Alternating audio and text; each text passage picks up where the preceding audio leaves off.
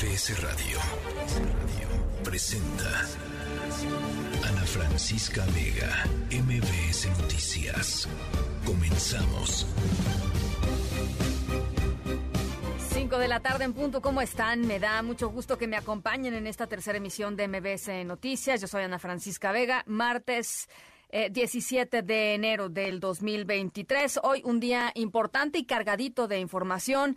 Eh, arranca el juicio de Genaro García Luna con la eh, elección del jurado. Interesante el día uno de la elección del jurado. Estaremos yendo, por supuesto, hasta Nueva York para conocer todos los detalles y sobre todo también analizar pues las implicaciones, ¿no? Hasta dónde podría llegar eh, eh, las declaraciones de Genaro García Luna y lo que se prevé que se conozca, que el público, que todos conozcamos a raíz de pues lo que se espera sea un juicio durísimo. Enfrentará eh, pues el juez, el mismo juez que condenó a Joaquín El Chapo Guzmán, el juez Brian Cogan, eh, allá en el distrito este de Nueva York. Estaremos, por supuesto, con eso. También el tema de la ministra Yasmín Esquivel, la ministra de la Suprema Corte de Justicia de la Nación, a quien la FES Aragón le comprobó que había plagiado su tesis de licenciatura.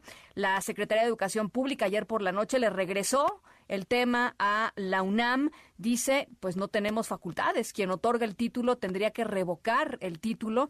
La UNAM dice, insiste en que no tiene las atribuciones para hacerlo. Las voces que eh, reclaman eh, la renuncia de la ministra aumentan en el país y todo parece que estamos pues en una especie de limbo jurídico en donde pues quizá la primer responsable de tomar cartas en el asunto y de resolver esto por el propio bien de la Suprema Corte de Justicia y de la propia UNAM es la ministra, renunciando.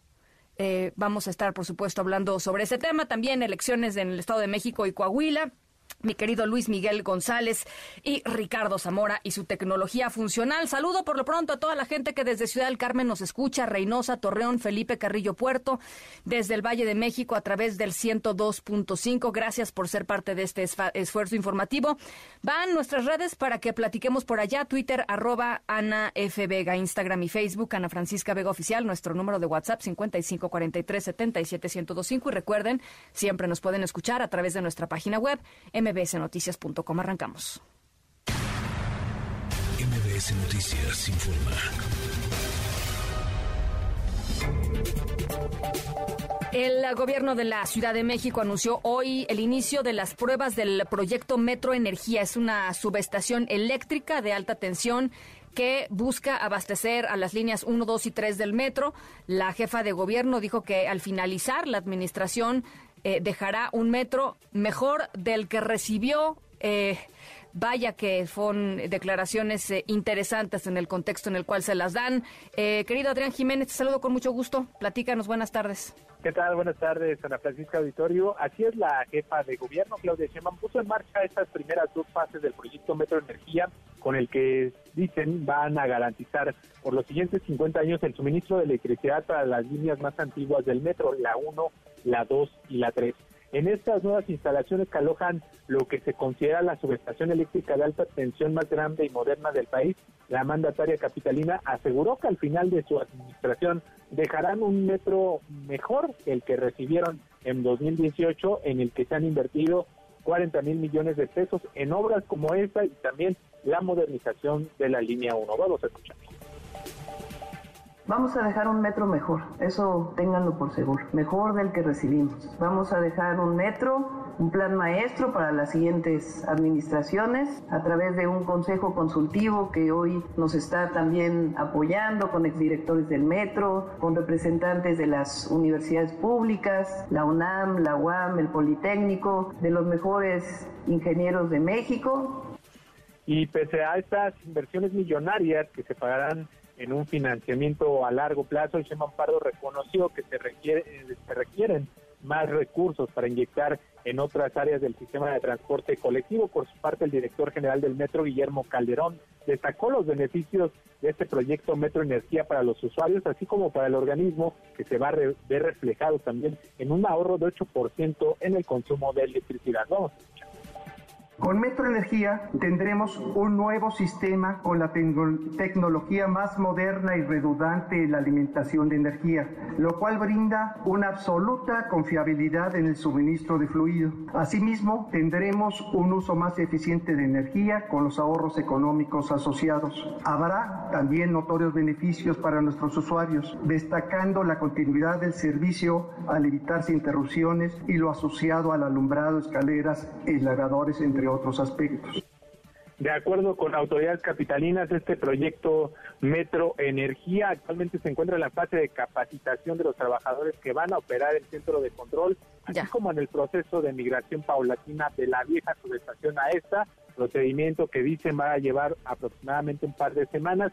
Finalmente comentarles un detalle que sucedió en este evento. La jefa de gobierno, Claudia Sheinbaum, realizó un recorrido por estas instalaciones ubicadas en la calle de Delicias, donde se albergaba esta subestación eléctrica de buen tono, en el que no participó el dirigente del sindicato del metro, Fernando Espino, quien tampoco fue considerado en el presidium, pero sí estaba presente en este evento y fue el que tuvo el mejor recibimiento. Los trabajadores corearon su nombre y hasta le echaron una porra. Ana Francisca, la información que le tengo. Bueno, la grilla y la política en este sistema de transporte colectivo metro. Gracias, Adrián. Buena tarde. Muy, muy buena tarde. Día uno, ya les decía, del juicio en la Corte de Distrito Este en Brooklyn, Nueva York, en Estados Unidos, del ex secretario de Seguridad Pública en tiempos del presidente eh, Felipe Calderón, del expresidente Felipe Calderón. Eh, García Luna está acusado de eh, contrabando de más de 50 toneladas de cocaína a los Estados Unidos, entre otros delitos federales. hoy transcurrió el día con el tema de la selección del jurado. Van a ser 12 personas y 6 posibles sustitutos y después, ya se los platicaba, eh, arrancarán las audiencias encabezadas por el juez Brian Cogan, a quien ya pues conocemos bastante quienes seguimos el juicio de Joaquín El Chapo Guzmán. Fue él quien sentenció al Chapo Guzmán a cadena perpetua, así es que estará enfrentando Genaro García Luna al mismo juez que sentenció eh, al Chapo Guzmán. Mariano Moreno, te saludo con mucho gusto hasta Nueva York. Buenas tardes. ¿Qué tal, Ana Francisca? Buenas tardes. Te comento que hoy hubo pocos avances en el juicio en contra de Genaro García Luna, ya que falta mucho para que termine la, selección del jurado. Sí. En los planes del juez Brian Cogan eh, estaba que hoy mismo se tuviera definido ya este jurado y así comenzar con las audiencias, pero apenas unos 50 candidatos han subido al estrado para ser eh, evaluados. La jueza Peggy Kuo es la encargada de llevar a cabo esta selección y ella ya manifestó que quiere concluir este proceso a más tardar el viernes para que el juez Brian Cogan pueda comenzar el juicio en contra de Genaro García Luna el próximo lunes 23 de enero. La jueza Cuo decidió que tanto la prensa como el público eh, siguiéramos la selección del jurado a través de pantallas y en una sala alterna, esto para no intimidar a los potenciales miembros del jurado. Te comento, Ana Francisca, que Genaro García Luna entró a la sala a las 9.30 de la mañana vistiendo el traje azul marino, la camisa blanca y la corbata azul que el juez Kogan le permitió usar hace apenas unos días. Su pelo estaba cubierto, está cubierto de canas, aunque el, el exsecretario de Seguridad Pública no se ve en un mal estado físico. Incluso se rió en algunas ocasiones, como cuando únicamente él se puso de pie pensando que su audiencia ya había terminado. Se espera, a Francisca, que la selección del jurado concluya este jueves o viernes, por lo que el juicio en contra de García Luna comenzaría probablemente hasta el próximo lunes 23 de enero. Hasta aquí la información. Te agradezco mucho, te agradezco mucho, Mariano. Hasta luego. Gracias, eh, muy buenas, eh, muy buenas eh, tardes. Em, son las cinco con nueve minutos y en la línea telefónica está Penilei Ramírez, reportera de investigación y columnista en Reforma. Penny, tú has seguido pues muy de cerca todo el proceso de Genaro García Luna. Hoy reportas sobre el día uno. ¿Cómo lo viste, Penny? Bueno, un poco lo que estaba eh, contando mi colega al aire, pues me, me, impresiona. Yo en los últimos meses he estado trabajando otra vez en el caso, he estado haciendo un podcast que se llama USA versus García Luna con María Hinojosa, que está aquí ahora conmigo. Y las dos lo, lo vimos, pues, mira, se ve bastante deteriorado, muy canoso, eh, ha ganado bastante peso. Eh, lo, me, me, me, me recordó a otros momentos en que yo lo vi a él como funcionario público, tomando mucho notas, eh, muy serio, en un papel. Recordé cuando lo vi en el Alcázar de Chapultepec con Felipe Calderón cuando fue Javier Sicilia y, es ese momento terrible de, las víctimas de la guerra contra el narco reclamando. Y él tenía puesto un traje parecido al que estaba usando hoy. Entonces es un poco presentarlo eh, ante los posibles jurados como una persona que no, no parece un criminal, sino parece podría ser un abogado, podría ser un servidor público, una persona que no parezca peligroso. Me parece que es un poco la apuesta de la defensa.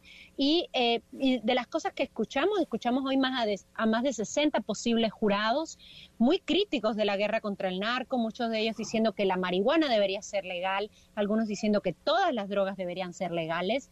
Y eso para mí fue bastante interesante de cómo van a ser las discusiones que van a tener los posibles 12 que queden al final en el jurado respecto a los a los a lo que se presente sobre García Luna en este juicio. Para las personas que nos están escuchando, Penny que no están eh, pues, eh, familiarizadas con el sistema de las cortes en Estados Unidos, eh, de pronto tratar de entender cómo es que se eligen a estas 12 personas para tomar una decisión tan importante como podría ser dejar acusar a alguien o no de, de culpable y eventualmente que eso signifique una pena como podría ser cadena perpetua para el propio Genaro García Luna. ¿Qué tipo de cosas suceden en estas entrevistas, Penny bueno, ellos tuvieron que contestar un cuestionario previamente y lo que sucede en estas entrevistas es que no les no van sobre todo el cuestionario, sino tanto la defensa como los fiscales dicen los números de preguntas sobre los que quieren profundizar. La mayoría de preguntas sobre las que profundizaron es, bueno, si ellos habían contestado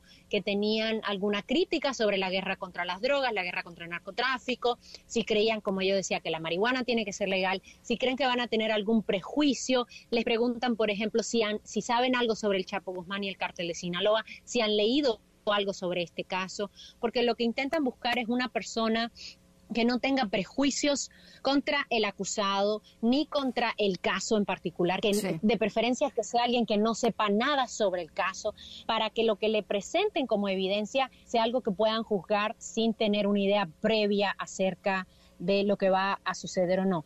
Ahora eh, pasaron de la primera lista que era 400 a una lista más corta de 191. Hoy, como decía, vimos a más de 60, creo que fueron 64. Mañana deben ser otros 60 que pasarán y eh, idealmente terminaríamos el jueves con ese proceso, pero puede extenderse hasta el viernes y hasta que hayan pasado todos, van a entonces hacer una lista más reducida y más reducida hasta que defensa magistrada eh, y, y, fiscalía se pongan de acuerdo en quiénes van a ser los 12 miembros principales y seis miembros extras que también se eligen y que son personas que van a sustituir a los 12 principales en caso de que alguno tenga algún problema durante el juicio y no pueda terminar de ejercer como jurado hasta el final. Recordemos que va a ser un juicio largo, incluso para el estándar de Estados Unidos es un juicio largo, ya se está diciendo que va a durar unas ocho semanas, o sea, por lo menos todo lo que queda de enero y todo febrero, entonces esperaríamos que este juicio esté terminando a principios de marzo. ¿Qué, esperarías tú, Penny de, eh, del juicio? Sabemos que eh, la Corte del, eh, del, Distrito Este de Nueva York, los fiscales del Distrito Este de Nueva York son pues feroces ¿no? En sus, en sus argumentos, en su búsqueda de documentación, de testigos, de argumentación. ¿Qué esperas, Penilei, que conozcamos públicamente? hay, unas frases interesantes hasta ahora de lo que dijo hoy eh, la persona que estaba liderando el equipo de la Fiscalía. Dijo que este es un juicio que está basado, que va a tener mucha carga de testigos y testigos colaboradores. Se habló mucho hoy eh, buena parte de las preguntas que le hicieron también a los posibles jurados era si ellos tendrían algún prejuicio acerca de testigos colaboradores, es decir, personas que han sido acusadas y enjuiciadas por crímenes en Estados Unidos y llegan a algún acuerdo con la Fiscalía para decir lo que saben acerca de una persona y que se les rebaje la, sentencia. Algunos de los jurados posibles expresaron que tenían su resistencia a, que eso sucediera, que esos fueran los, los posibles testigos porque creen que podría haber una persona que mienta solamente para que le rebajen la condena. Claro. Y parte de eso está considerando eh, ahora, pero también es cierto que si tú acusas a una persona por narcotráfico y necesitas saber detalles de cómo ocurrían esos sobornos, pues a los que les tienes que preguntar son a los narcotraficantes, porque evidentemente si es verdad que él cometió esos crímenes, pues quienes saben cómo sucedió lo de los sobornos fueron quienes le pagaron esos sobornos y esos serían los narcotraficantes. De manera que es complicado, ¿no? Porque sí pueden tener algún interés, pero al mismo tiempo ellos son las mejores fuentes que pueden saber exactamente qué fue lo que, lo que pasó. Yo esperaría que se hablara más sobre la guerra contra el, contra el narco en general, sobre el papel de Estados Unidos y cuándo fue que Estados Unidos tuvo información y sospechas sobre que García Luna podría ser corrupto, porque en el podcast que hicimos en USA versus García Luna, yo lo había hablado primero también en mi libro Los Millonarios de la Guerra. Estados Unidos tuvo sospechas e información de que García Luna podría ser corrupto y también el gobierno de México las tuvo desde tan pronto como 2001, 2002, es decir, casi 20 años de lo que de que antes de que lo arrestaran. Entonces, yo lo que quisiera saber es qué, qué, qué cuestionamientos va a haber a ambos gobiernos respecto a si ellos debían haber hecho algo antes y no mucho después de que él salió del gobierno. Hasta ahora no sabemos si vamos a llegar a ese punto o si solamente va a ser un narcojuicio basado en, bueno, quién te dio dinero, cuándo te lo dio, etcétera. Pero lo que quisiéramos saber es no solamente saber más sobre posible corrupción en México, que yo sé que hay mucha expectativa sobre eso en México, pero también sobre Estados Unidos. ¿Qué papel tiene Estados Unidos? ¿Qué papel tienen los funcionarios estadounidenses que confiaron en él y siguieron dándole premios y dándole información y dándole dinero durante tantos años hasta 2012 que él dejó el gobierno? Ahora, una de las preguntas eh, que están ahí centralísimas, Penilei, es por supuesto Felipe Calderón, ¿no? El expresidente de México. Sí, había algunos, eh, un grupo muy pequeño de eh, personas mexicanos que viven aquí en Nueva York y estaban con carteles afuera del juzgado hoy diciendo, ya que Calderón diga que sí sabía, que, García Luna de que diga que Calderón sí sabía. Y yo creo que este asunto ha estado muy presente en la opinión pública en México, ¿no? Que si Calderón sabía o no sabía, si Calderón recibió sobornos o no recibió sobornos, sé que es algo sobre lo que ha habido mucha expectativa, sé que es algo que el propio presidente Andrés Manuel López Obrador ha alimentado, es una pregunta que él mismo ha alimentado y tampoco somos ingenuos, sabemos que es una narrativa que le sirve a López Obrador, por, por, supuesto, porque eh, Calderón eh, era un político de un partido distinto al que es López Obrador. Entonces sabemos que también este juicio entra en una coyuntura política en México previo a las elecciones de 2024, en la que por supuesto el gobierno de López Obrador quiere aprovechar el juicio para que echarle tierra, como diríamos en México, a los gobiernos panistas y priistas que lo antecedieron. Ahora, ¿qué tanto vamos a saber de eso en el juicio? Bueno, ya veremos. Yo, yo recuerdo que durante el juicio del Chapo se habló al principio de posibles sobornos y el juez, Brian Cogan, que es el mismo juez que va a presidir este juicio, paró en seco en ese momento a la defensa del Chapo y dijo, este juicio no es sobre la corrupción en México, este juicio es lo, sobre lo que hizo esta persona respecto al tráfico de cocaína. Eh, eh, eso, es muy, eso es muy interesante, sí. Eh, ya, ya veremos la próxima semana, pero yo sé que hay muchísima expectativa en México en qué otros nombres de políticos mexicanos van a aparecer o no van a aparecer en el juicio. Ya te contaré cuando, cuando pase o no pase. Pues ojalá que podamos conversar seguido sobre, sobre esto. Yo por lo pronto les recomiendo a todos que escuchen justamente el podcast USA versus García Luna, eh, que está en Apple, en cualquiera, en eh, cualquiera de las aplicaciones, pero está en los podcasts de Apple. extraordinario esfuerzo entre Penilei Ramírez y María Hinojosa, dos de las mejores periodistas de investigación latinas en Estados Unidos. Te mando un abrazo inmenso, Penilei. Te extrañamos por acá. Muchísimas gracias. Yo rápido, aprovechando el comercial del podcast, publicamos esta mañana un mini episodio por primera vez un, episodio en español de unos 10 minutos para que la gente justamente sepa qué esperar, qué, qué va a pasar en el inicio del juicio. Y entonces, por primera ya está disponible en español, también está en Spotify y lo pueden buscar como USA versus García Luna. Te mando un abrazo, Penilei.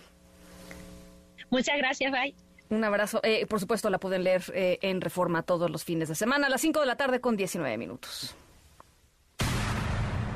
MBS Noticias informa.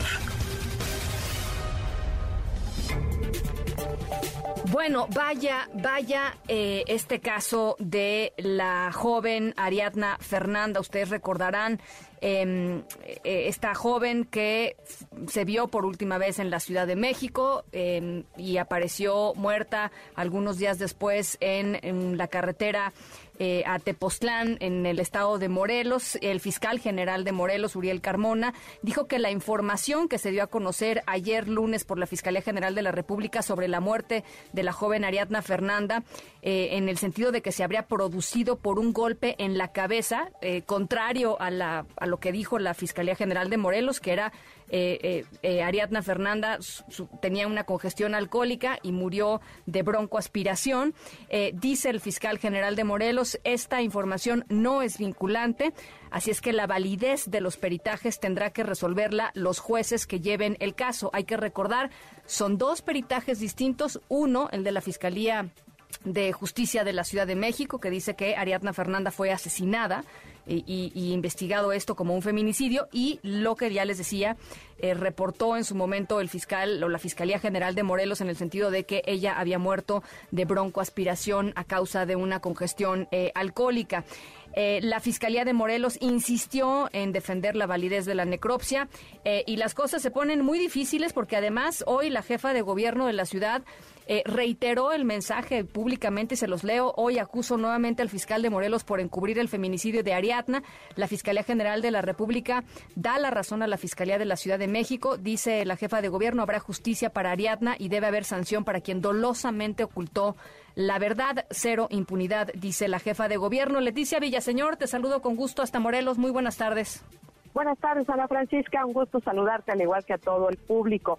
Sobre este tema del que ya has hecho referencia, hoy se pronunciaron diversas voces que exigen la salida del fiscal Uriel Carmona Gándara, esto por presuntas omisiones, por estar encubriendo o por presuntas anomalías, como ya lo has referido muy bien, por el tema del resultado de la necropsia en el estado de Morelos, en el caso de Ariadna Fernanda.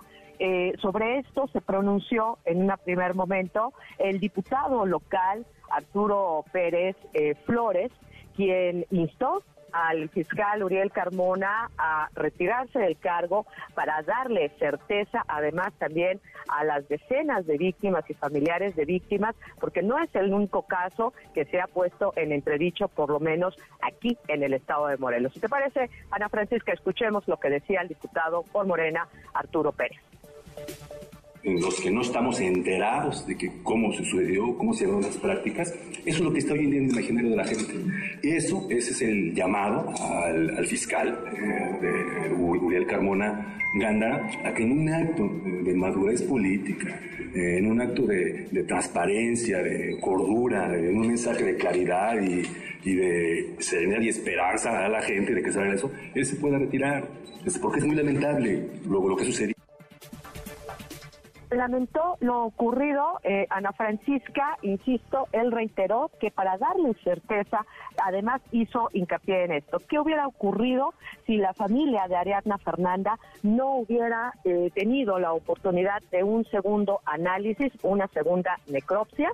En el caso de esta muerte, ese caso hubiera quedado impune. Recordemos que aquí solamente se dijo que es una broncoaspiración y que fue derivado de una ingesta. Lo que dice la Fiscalía General de la República es que murió por un golpe contuso en la cabeza. Sobre esto también se pronunció el presidente de la barra, expresidente de la barra de abogados, de la cual es parte también Uriel Carmona Gándara, Miguel Ángel Rosete, y que eh, solo para poner en preámbulo, este hombre también fungió como fiscal eh, regional aquí en el estado de Morelos, en la zona oriente, puesto también nombrado por Uriel Carbona. Sin embargo, hoy el mensaje es contuso. No dejen que este caso quede impune. Escuchemos a Miguel Ángel Rosete. Adelante, sí. No dejen impune el caso de Ariadna. Exigimos justicia por el caso de Ariadna. No queremos que haya complicidades, no queremos que haya contradicciones. Creo que la justicia debe ser eficaz y eficiente.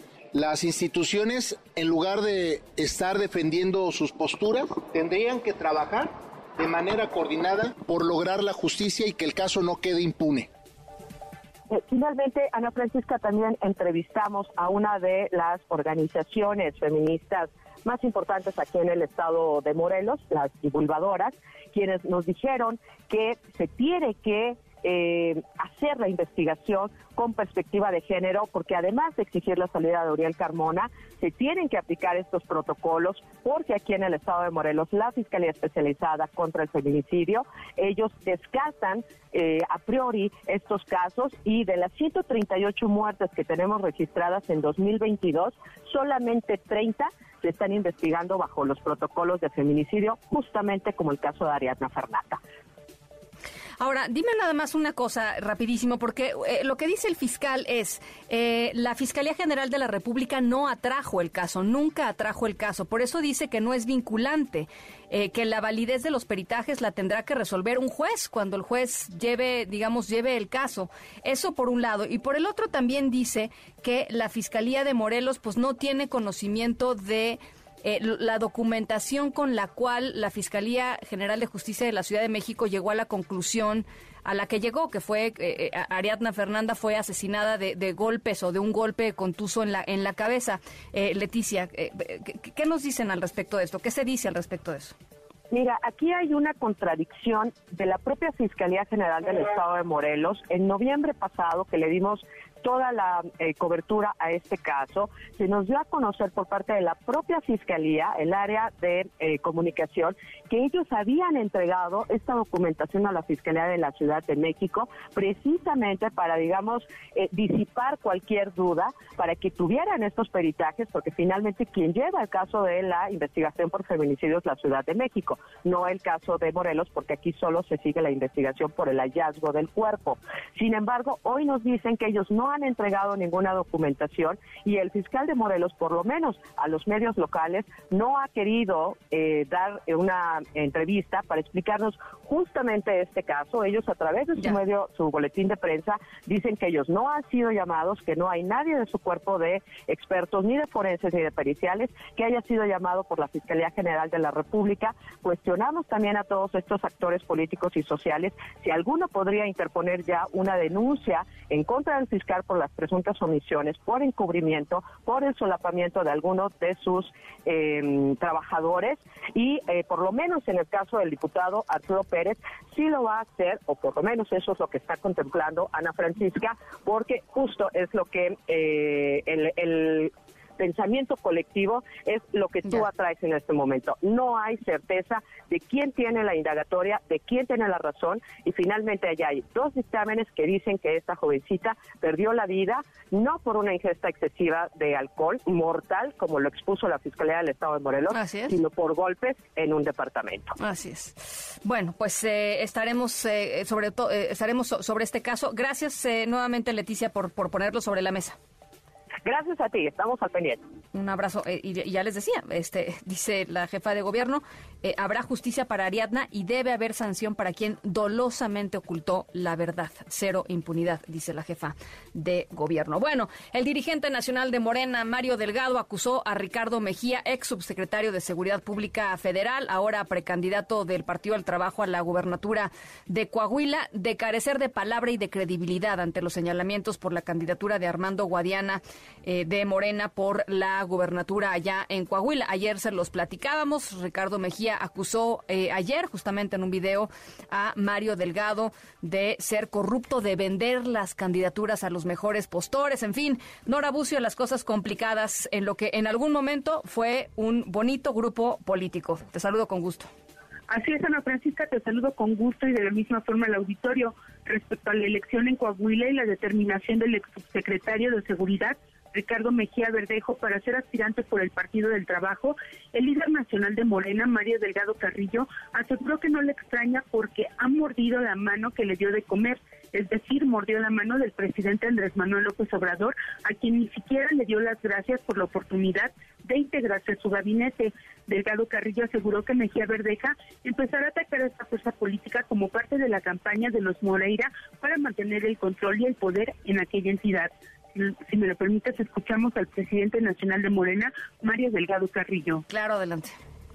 Que ni a Dios ni las gracias dio. Entonces a mí me enseñaban siempre desde niño, pues que no puedes morder la mano que te da de comer.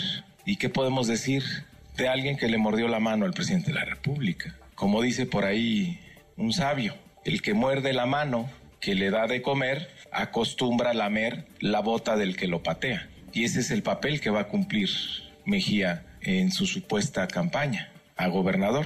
Todas las acusaciones que lance en contra de Morena, de su servidor, del senador Guadiana, pues es, le está lamiendo las botas a los Moreira que dice combatir de prensa explicó que el exfuncionario solo envió una carta al presidente de México y de la dirigencia nacional del partido ni siquiera se despidió. Agregó que Mejía Verdeja firmó una carta previa a la realización de las encuestas en Coahuila, donde se comprometía a aceptar los resultados, cosa que claramente no cumplió. En otro orden de ideas, también anunció que presentará en los próximos días una denuncia ante las instancias competentes debido a la destrucción de material de promoción del aspirante a la gubernatura del Estado de México, Delfina Gómez, y responsabilizó al gobierno de aquella entidad de los ataques contra la propaganda de esa banderada. Ana Francisca, la información. Te lo agradezco mucho, Nora. Muy buenas tardes. Gracias, muy, muy buenas tardes también a ti también. Eh, y fíjense, ayer fue el PAN, hoy el PRD, quien eh, interpuso una queja ante el INE contra el dirigente nacional de Morena, Mario Delgado, el titular de la Secretaría de Gobernación, Adán Augusto López, y también eh, corcholata del presidente López Obrador, la jefa de gobierno, Claudia Sheinbaum, la corcholata favorita, y los 13 gobernadores, perdón, los gobernadores de tres estados del país, después de la reunión partidista que se desarrolló el fin de semana. Eh, y, se hizo así porque se desarrolló en la Secretaría de Gobernación. Eh, Ángel Ávila, representante del PRD ante el INE, destacó que en la reunión eh, que justamente se dio, como ya les decía, en las instalaciones de la CEGOB. El líder nacional de Morena pidió a los, a los gobernadores de Morena, de los estados, de los aliados de Morena, invitar a los aspirantes presidenciales para que puedan promoverse y recibir piso parejo. Y lo que dicen es, pues son funcionarios públicos, no deben de estar utilizando los recursos del Estado, en este caso las instalaciones de la Secretaría de, la, de Gobernación, para un acto eh, pues meramente mm, pues de, de, partido, ¿no? Un acto de política interna de partido. Esto es lo que sucedió eh, hoy en el, en el INE y es Ángel Ávila, representante del PRD. Ello es violatorio de la ley y la constitución, pues en primer lugar viola el principio constitucional de neutralidad de los funcionarios públicos. Los funcionarios públicos no pueden meterse en actos partidistas. En segundo lugar, promueve corcholatas presidenciales a través de recursos públicos de los estados, algo que también es ilegal. Y en tercer lugar, se promueven actos anticipados de campaña de las corcholatas de Morena, violando los principios de equidad e imparcialidad. Nos vamos a la pausa a las 5.32. Regresamos con mucha más información. Estamos aquí en la tercera de MBS Noticias. Yo soy Ana Francisca Vega. No se vayan, volvemos con más. En un momento regresamos. Continúas escuchando a Ana Francisca Vega por MBS Noticias. Continúas escuchando a Ana Francisca Vega por MBS Noticias. 5 de la tarde con 33 minutos se presentó el informe global 2023 de la organización Oxfam, una organización dedicada primordialmente a estudiar eh, los temas de pobreza y desigualdad en México y en el mundo. Y lo que se eh, pues se revela en este eh, informe global de lo que ha sucedido pues el último año de pandemia y los últimos dos años de pandemia es verdaderamente aterrador con respecto a las cifras que se tienen. Alejandra Haas, directora ejecutiva de Oxfam México, está en la línea telefónica. Me da muchísimo gusto saludarte. ¿Cómo estás? Gusto saludarte y muchas gracias por tu interés. Al contrario, eh, Alexandra, a ver, pues eh, platícanos, hay un montón de cifras, eh, cada una de, las cuales pues revela esto, ¿no? Una, una creciente inequidad, una, un incremento en, en los índices de pobreza. Eh, y es importantísimo lo que hace Oxfam, que es poner estas cifras sobre la mesa y decir tenemos que debatirlas, sobre todo ahora que se está discutiendo paralelamente en el foro económico eh, allá en, Davos, eh, pues todas las grandes tendencias ¿no? y, los grandes capitales. la fortuna de los super ricos, de los ultra ricos en el mundo, que son un poco más de 2.600 personas a nivel global, aumentó 2.700 millones de dólares al día, Ana Francisca, durante la pandemia. para darte una idea de cuánto es esto, cuatro días de ganancias de los super ricos globales durante la pandemia alcanzarían para erradicar la pobreza extrema en México durante un año, con solo cuatro días de puras ganancias. Entonces, eh, pues eso contrasta enormemente con los datos que provienen de pues, medir la situación de las personas después de la pandemia. Un dato que eh, revela Oxfam en el informe es que 1.700 eh, millones de personas a nivel mundial han perdido poder adquisitivo pues por la inflación que todo el mundo está sintiendo y los salarios que no suben al mismo ritmo que sube la inflación. Entonces, los contrastes son muy grandes. Según el Banco Mundial, estamos en la peor situación de desigualdad desde la Segunda Guerra Mundial. Y el PNUD, eh, que sacó el informe de desarrollo humano, también dijo que en 25 años no habíamos visto eh, un aumento de la pobreza como lo hemos visto en este periodo. Lo que tratamos de hacer en Oxfam, pues es justo contrastar eh, y poner el enfoque en, lo que preocupa, que es pues esta acumulación desorbitante de la, de la riqueza en manos de muy poquitas personas. Te doy un dato para América Latina. América Latina tenía antes de la pandemia 61 mil millonarios, personas que tienen más de mil millones de dólares, o sea, ultra, ultra ricas. Eh, y ahora tenemos 91, o sea, 30 personas más se sumaron a esta lista en América Latina mientras que 12 millones de personas en la región, eh, nuevas personas, están ahora en pobreza extrema. Eso quiere decir que por cada mil millonario nuevo hay 400 mil nuevas personas en extrema pobreza. Ahora, una de las cosas que se ha, que se ha discutido en estos contextos es, digamos, eh, eh, decir, a ver, e, el problema con estos esquemas y, con estos sistemas eh, que, reproducen y que fomentan la desigualdad es que justamente muchas de estas personas y o sus organizaciones y o su influencia y poder literalmente logran de alguna forma capturar al Estado para que el Estado, para que los Estados sean incapaces de regularlos, de limitarlos, eh, eh, eh, de distribuir mejor la riqueza y, ahí es donde se, genera un problema, porque el problema no es que la gente sea rica, ¿no? El problema no es que la gente haga, haga cosas y, haga negocios y, avance y, prospere, pues qué bueno. El problema es que eso impida que los demás no puedan tener las mismas oportunidades para poder desarrollarse. muy bien, a eso le llama Oxfam la captura del Estado, cuando las personas acumulan un nivel de riqueza tal que son, digamos, demasiado poderosas y grandes para que el Estado eh, pueda contenerlas, por un lado, o sea, es difícil regular cuando tienes una capacidad eh, de reaccionar gigantesca, ¿no? Eh, pero también la influencia que pueden ejercer sobre la toma de decisiones. Y eso se ve muy claramente en el hecho de que en los últimos 40 años pues han ejercido su poder justamente para eliminar algunos impuestos. En México había impuesto a la riqueza, impuesto a la herencia y se fueron eliminando eh, pues sí, con, con el argumento de que eh, la economía, digamos, los beneficios de la economía por goteo iban a llegar a toda la población, que si las personas con más recursos tenían suficiente dinero, ellas iban a invertir, iban a generar empleos y esos empleos iban a llegar a todo el mundo y todo el mundo iba a tener un nivel de vida digna. Pero eso, digamos, por un lado ni se ha cumplido, porque seguimos teniendo niveles de pobreza muy altos, pero además, bueno, y durante la pandemia lo que vimos es que el Estado tiene que ser el Estado el que entre a asegurar que haya salud, que haya educación, que haya acceso a vacunas, etcétera. Eh, y por otro lado, eh, lo que también vemos, pues es que por más que sí se creen empleos y que haya crecimiento económico en México magro, pero crecimiento económico de todas formas eh, prepandemia, eh, de todas maneras el Estado tiene un rol que cumplir. Y ese rol es el rol de asegurar el acceso a los derechos para todas las personas. Estamos hablando de pisos mínimos de acceso a la educación, a la salud, de asegurar los derechos del derecho al trabajo, de tener reguladores para todo tipo de temas, medio ambiente, competencia económica incluso para la seguridad, ¿no? Eh, para todo eso se requieren servicios públicos y para los servicios públicos se requiere un presupuesto. Y ahorita el Estado mexicano y muchos estados en la región y en el mundo tienen un espacio fiscal muy reducido, pues justamente porque están recaudando poco frente a estas grandes, grandes acumulaciones de capital que encuentran la manera de pagar muy pocos impuestos.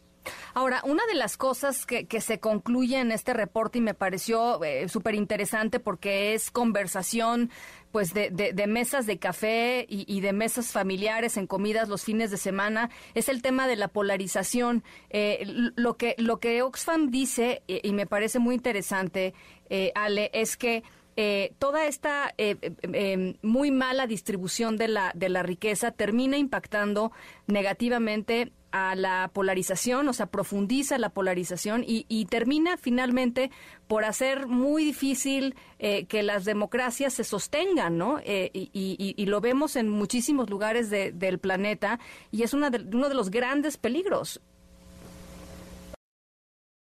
eso instituciones como el FMI y el Banco Mundial se han movido de sus posturas originales, sobre todo el FMI que argumentaba que había que tener austeridad y control presupuestal y de repente están poniendo la desigualdad en el centro de las problemáticas globales, justamente por esta polarización que tú describes.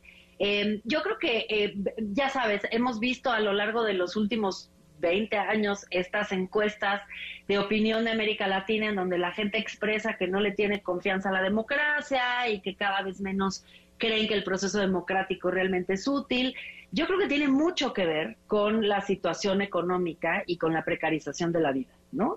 Em, se esperaba quizá que los procesos democráticos iban a traer mayor igualdad y el hecho de que esto no sea así eh, pues genera desconfianza, desconfianza en las instituciones, en las autoridades, y eso es realmente muy peligroso. Este, creo que nos tenemos que voltear a ver críticamente, comprender que eh, lo que estamos pidiendo no es que a las personas de clase media se les carguen más impuestos, las personas asalariadas, por ejemplo, pues ya pagan impuestos y pagan incluso tasas mayores que las personas ultramillonarias.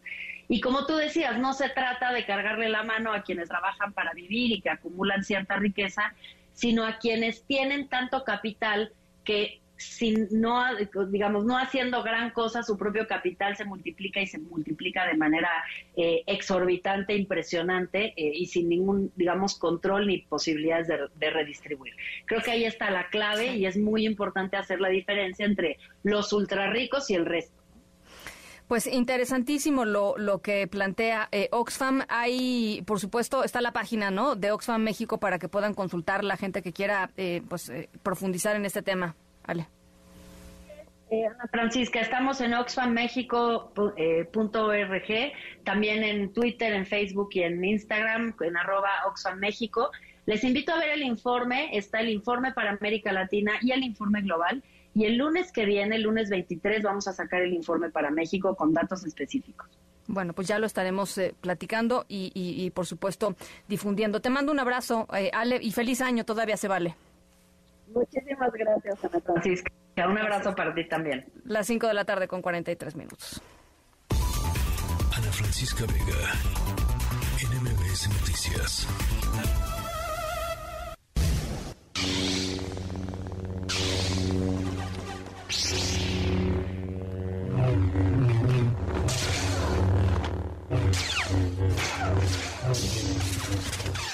Desafortunadamente no vamos a hablar de Jedi en nuestra historia sonora de hoy. Estaría bueno, ¿no? Hablar de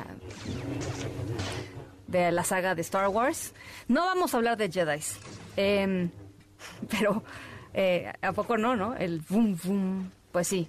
Eh, la guerra de las galaxias. Bueno, por décadas eh, el sable láser ha sido un instrumento soñado por millones de fans de la guerra de las galaxias. Nuestro momento sonoro de hoy, nuestra historia, Em, pues nos recuerda a, ese poder que tienen los láseres eh, y aunque la tecnología al punto donde las espadas láser de Star Wars sean una realidad todavía pues queda un poco lejos, sí se han hecho muchos avances en el desarrollo de ellos, de la tecnología de los láseres. Eh, y en todos los usos que se ha ido descubriendo. De eso va nuestra historia sonora de hoy. Eh, algo maravilloso que sucedió eh, con un, pues esto, no láser de Star Wars, pero sí con un láser. Al ratito les voy platicando de qué se trata este avance, importante avance tecnológico. Las 5 de la tarde con 44 minutos, vamos a la pausa, regresamos con Luis Miguel González, estamos en la tercera de MBS Noticias. Yo soy Ana Francisca Vega, no se vayan, volvemos.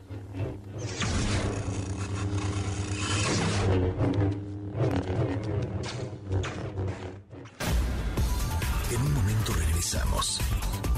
Continúas escuchando a Ana Francisca Vega por MBS Noticias. Continúas escuchando a Ana Francisca Vega por MBS Noticias. Luis Miguel González. Economía.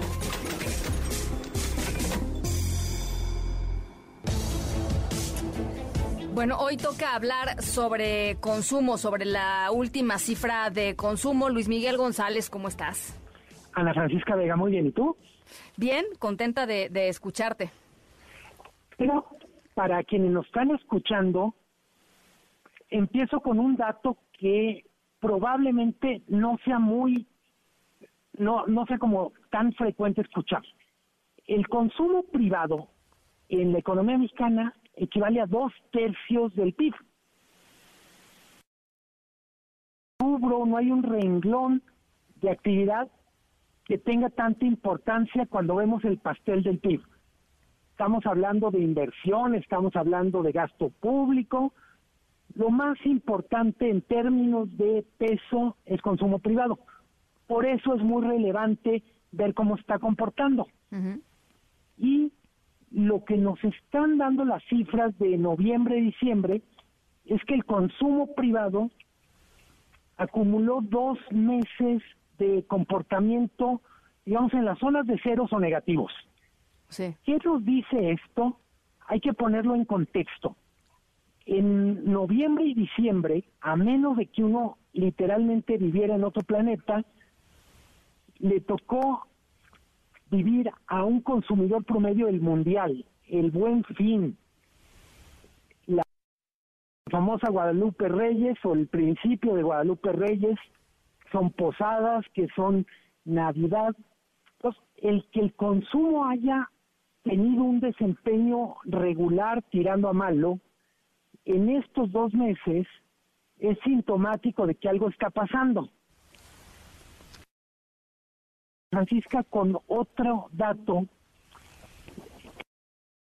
a lo largo de todo el año se han retirado dos mil millones de pesos mensuales de las Afores.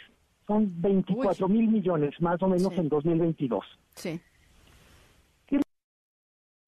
Pues que simplemente el consumo está mostrando cierta vulnerabilidad, cierta flaqueza.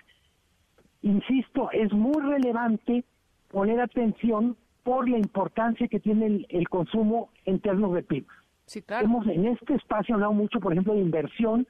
La inversión es muy importante porque nos permite pensar en cómo va a ser la economía en el futuro. El consumo es literalmente el termómetro, el barómetro del presente o del pasado inmediato.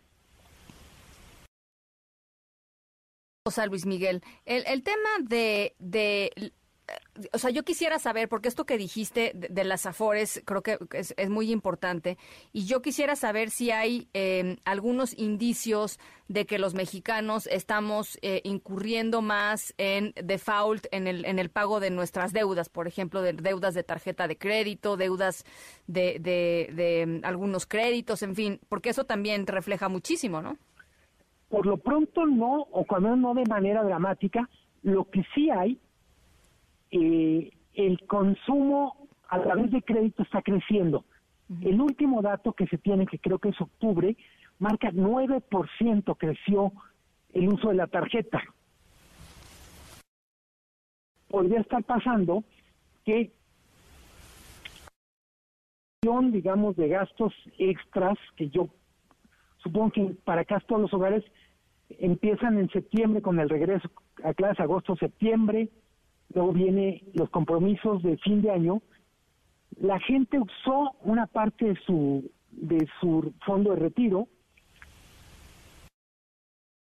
y probablemente esto que me preguntas tú lo vayamos a ver reflejado en los próximos meses. Pues sí, es que sí está tremendo, ¿no? O sea, sí, sí es una, digamos, son indicadores que, te dicen que quizá los mexicanos, pues no, no sé si no, no tomamos decisiones eh, financieramente tan tan responsables o, no quedó de otra quizá a veces, ¿no? Totalmente. Y hay que recordar que esto se da en un año donde hubo muchísimas transferencias a través de remesas, a través de, programas de gobierno. Creo que mucho la explicación a Francisca habría que buscarle el mercado laboral. Eh, este informe de Oxfam dice la mitad de los trabajadores no tuvieron crecimiento de sus ingresos que igualar el de la inflación. Entonces, digo, están los trabajadores que mantienen el empleo, pero no le pueden seguir el ritmo del aumento de precios. Sí. Insisto, es muy pronto para, para decir esto es una catástrofe, pero hay suficientes indicios para decir algo se está enfriando ahí y hay que poner cuidado. Dices muy bien tú, uno de los indicadores que, que habrá que seguir en los próximos meses es qué está pasando con cartera vencida, en particular cartera vencida de, crédito al consumo. Y yo diría, en términos generales, solo recordar, los años de la pandemia fueron tan atípicos que en el regreso a la normalidad hubo una, una especie de ganas de hacer lo que no se había hecho, viajar, consumir, comprar ropa. Sí.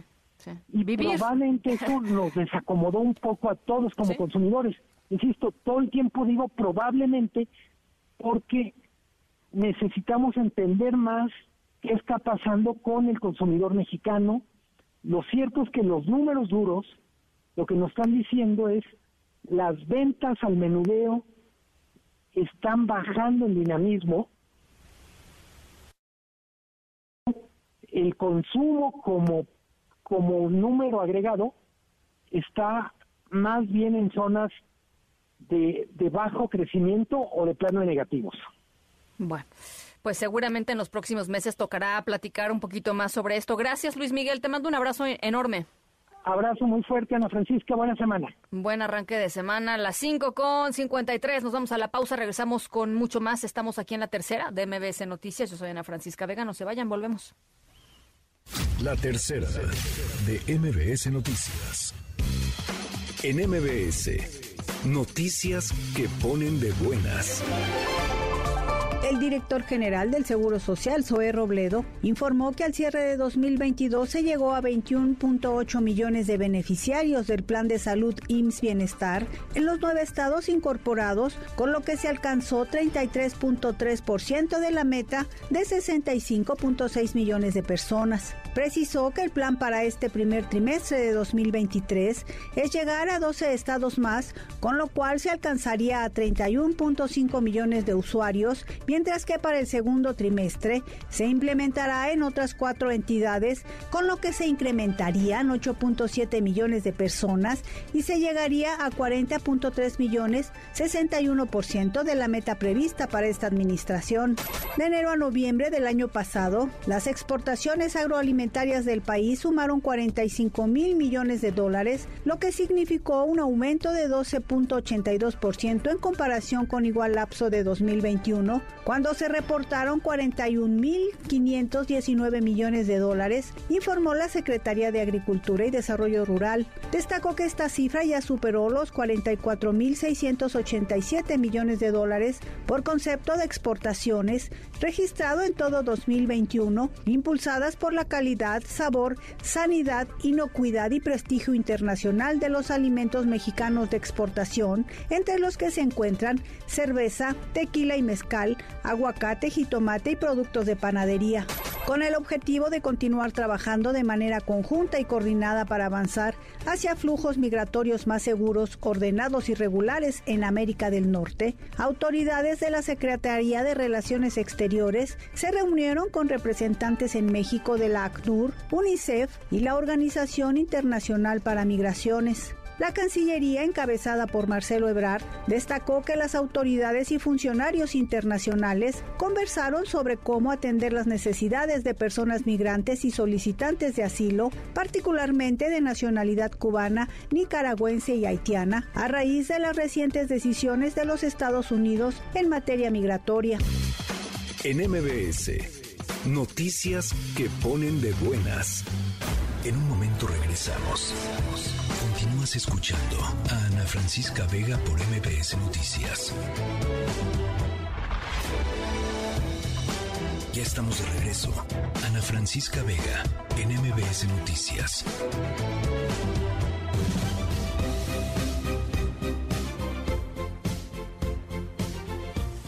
5 de la tarde con 59 minutos, el abogado y activista defensor de los derechos humanos Ricardo Lagunes Gasca, junto con eh, un profesor eh, de nombre Antonio Díaz de la comunidad Nahuatl de San Miguel eh, Aquila, desaparecieron el domingo hace dos días por la noche después de salir de Coayaguana, en Michoacán. Estaban viajando en una camioneta, la camioneta eh, apareció eh, con impactos de balas de, de, armas de fuego eh, y organismos sociales, gente que los acompañaba, que los conoce, que ha luchado durante años en la defensa de los derechos humanos en la región, están exigiendo a las autoridades que se activen ya los mecanismos de búsqueda para dar con su paradero. Heidi de León, te saludo con gusto hasta Colima. Muy buenas tardes.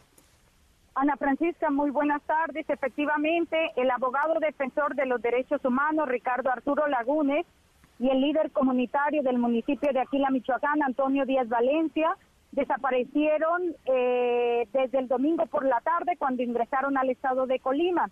Familiares y amigos, como ya lo comentaba, familiares y amigos de las víctimas mantienen bloqueado el puente que une a la población de Coahuayán en Michoacán con la comunidad Cerro de Ortega en Colima como una medida de exigencia para que las autoridades polimenses le a los dos desaparecidos. Escuchemos parte de lo que dijo la esposa de uno de los desaparecidos. Estoy tratando de localizar a mi esposo, Ricardo Arturo Lagunes Gasca, y a don Antonio Díaz Valencia, que hasta el momento no nos hemos comunicado con ellos, no los podemos localizar. Ya levantamos los reportes ante las autoridades de Michoacán y de Colima y pido de su ayuda, por favor, para dar con cualquier dato que nos lleve con ellos. Por favor, los queremos vivos, los queremos bien. Ana Francisca es que los dos hombres atravesaron la carretera que comunica Michoacán con Colima el domingo después de una asamblea que celebraron en el auditorio comunal de Aquila, en Michoacán, y de acuerdo a los familiares de la víctima, se dirigían a la capital de Colima, pero la última vez que se tuvo comunicación con ellos fue en Cerro de Ortega, en Tecomán, uno, Tecomán, precisamente uno de los municipios con el mayor número de personas desaparecidas Esa es la información, Ana Francisca. Eh, ¿qué, dicen, ¿Qué dicen las autoridades, eh, Heidi? Ana Francisca, lo que pasa en Colima incluso es una tragedia eh, porque la autoridad rara vez se pronuncia por la situación de seguridad. Es más, prácticamente, a pesar de que Colima tiene altos índices delictivos, la gobernadora, por lo menos en los últimos tres meses, no ha hecho ningún pronunciamiento sobre el tema de seguridad y tampoco eh, ningún pronunciamiento sobre la situación de los desaparecidos la Fiscalía tampoco se ha pronunciado por este caso ni por la mayoría de los asuntos. Eh, y, entonces las familias pues están a, expensas de que la fiscalía o confiando en que las fiscalías hagan su trabajo, pero sin tener ninguna certeza de que, de que así lo harán o de que así lo están haciendo. Exactamente, Ana Francisca. De hecho, eh, el reclamo de los familiares de víctimas de desaparecidos es que en Colima prácticamente las investigaciones no avanzan o si avanzan son muy pocas a pesar de eh, el paso de los meses, ¿no? Incluso familiares de víctimas de desaparecidos han bloqueado carreteras en Colima para exigir a la autoridad pues que agilice las búsquedas, aunque los resultados prácticamente no han sido favorables para ellos. ¿Sabemos si estos dos eh, eh, activistas o este em, habían tenido alguna amenaza contra sus vidas o, o, quizás simplemente fueron parte de pues la estadística desafortunada estadística genérica, Heidi? Hasta ahorita la familia no ha hecho pronunciamiento sobre el tema pero la semana anterior eh, Ana Francisca en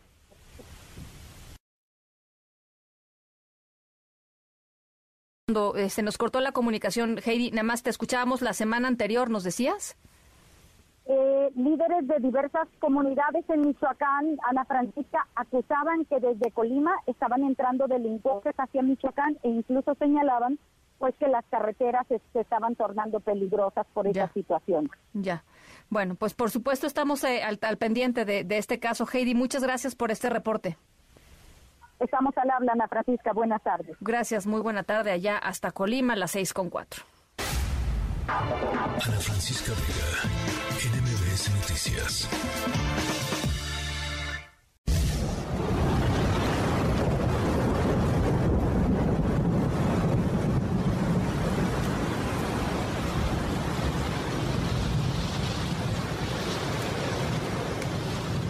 Bueno, ¿se acuerdan que nuestra historia sonora tenía que ver con rayos, con rayo láser, no de, no de Jedi, rayo láser normalito?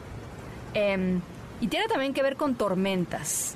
Eh, fíjense, eh, em, si nos están escuchando desde el Valle de México, eh, el sonido de la tormenta seguramente los puso nostálgicos, ¿no? En la ciudad, el país entero ha estado pues muy seco recientemente, a finales del, del año pasado, el 50%, chequen este dato, el 50% del territorio mexicano estaba en condiciones de sequía, con algunas zonas de Sonora y Chihuahua en estado de sequía excepcional, que es el más grave de todos los estados. Nuestra historia sonora de hoy tiene que ver con lluvias, así, lluvias fuertes, recias, de esas lluvias que traen rayos, que traen relámpagos. Em, eh, y y con un experimento que está haciendo un grupo de científicos para lidiar con las descargas eléctricas de esas tormentas. Que tiene que ver ahí el láser, ahorita les voy platicando. Pero está eh, pues casi, casi como de ciencia ficción, la verdad. ¿No? ¿Dónde quedó el viejo para rayos? ¿No? Eso, eso, vamos a platicar sobre ello. Las seis con cinco, vamos a la pausa, regresamos con el resumen de lo más importante esta tarde. Estamos en la tercera de MBS Noticias. Yo soy Ana Francisca Vega, no se vayan, volvemos. En un momento regresamos. Continúas escuchando a Ana Francisca Vega por MBS Noticias.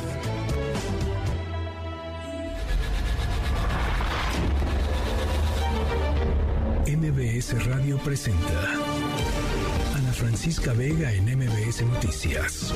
Continuamos. 6 de la tarde con 10 minutos. Gracias por seguir con nosotros en esta tercera emisión de MBS Noticias. Yo soy Ana Francisca Vega, martes 17 de enero del 2023. Les recuerdo nuestro número de WhatsApp 5543771025. En la siguiente hora vamos a estar platicando con Claudia de Buen, la presidenta de la barra de abogados, sobre el plagio de tesis de la ministra Yasmín Esquivel y su negativa a dejar el cargo en, en, la Suprema Corte de Justicia de la Nación. Además, Ricardo Zamora y su tecnología funcional inteligencia artificial y el Foro Económico de Davos. Cosas muy interesantes que se están planteando allá en Davos en estos días. Por lo pronto, las 3 de las 6. MBS Noticias informa.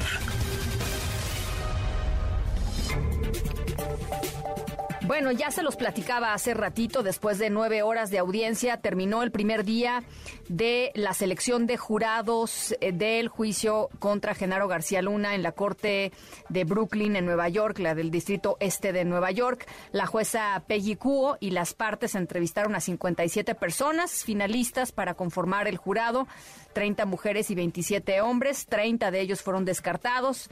La selección del jurado va a continuar, como aquí lo platicamos con Penilei Ramírez, periodista de investigación, eh, durante el resto de la semana. Mañana van a ser entrevistadas otras 60 personas con la idea de finalmente determinar a 12 eh, eh, jurados que estarán pues eh, eh, en el juicio formal cuando inicie en la en la corte. Van a ser además cinco sustitutos. Eh, y el abogado de Genaro García Luna César de Castro además de decir que iba a ser un proceso muy largo cosas que, que ya digamos lo sabíamos de antemano dijo y esto es interesante que no ve posibilidades de acuerdo alguno con los fiscales. Es decir, Genaro García Luna, por acuerdo, no podría eh, pues salir, digamos, o quedar en libertad. Vamos a escucharlo.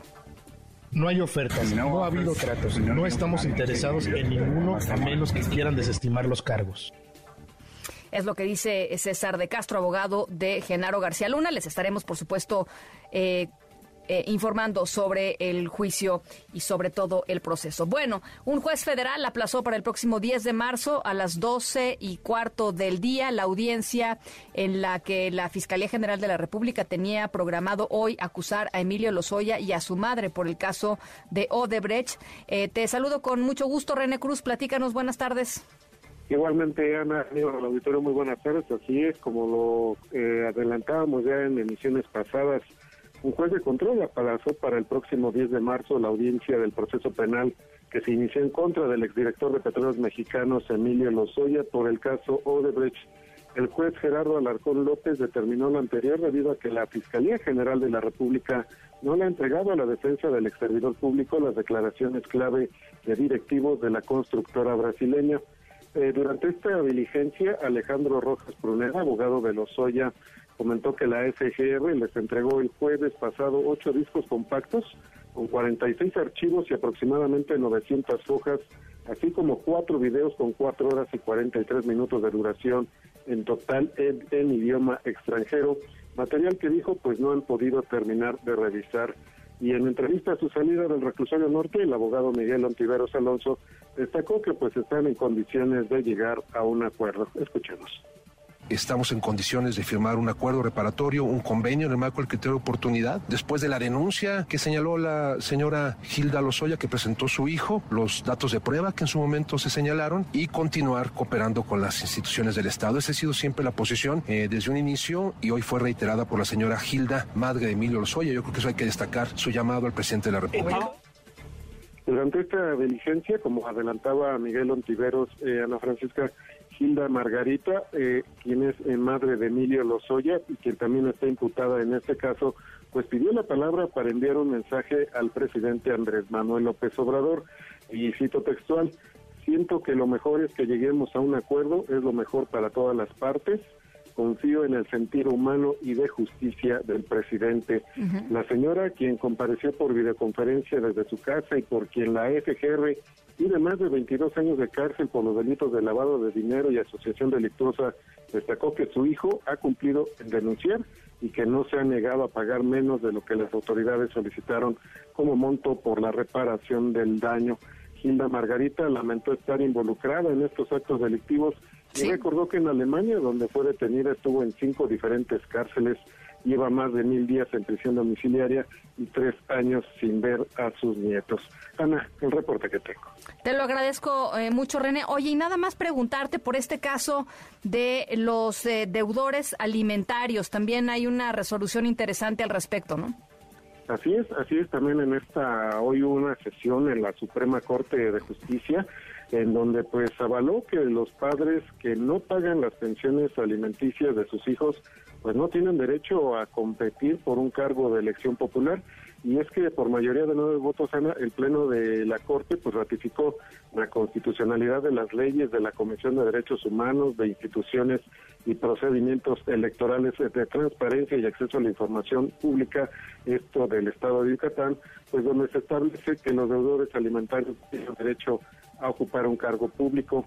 Aunque la Corte ya ha avalado en otras acciones, en otras ocasiones, este tipo de restricciones, Ana, para cargos en, en materia pública, en la administración pública. Sí, sí, sí. Esta es la primera ocasión en que también pues reconoce la validez de esta medida para puestos de elección popular y en este sentido Alberto Pérez Dayán pues destacó que la medida tiene un fin constitucionalmente legítimo porque pretende garantizar y proteger el derecho de alimentos mediante la restricción del derecho de deudor alimentario para acceder a cargos públicos, es decir, la finalidad de esta norma es desincentivar el incumplimiento de las obligaciones alimentarias, lo cual en sí, dice el ministro, es constitucionalmente válido.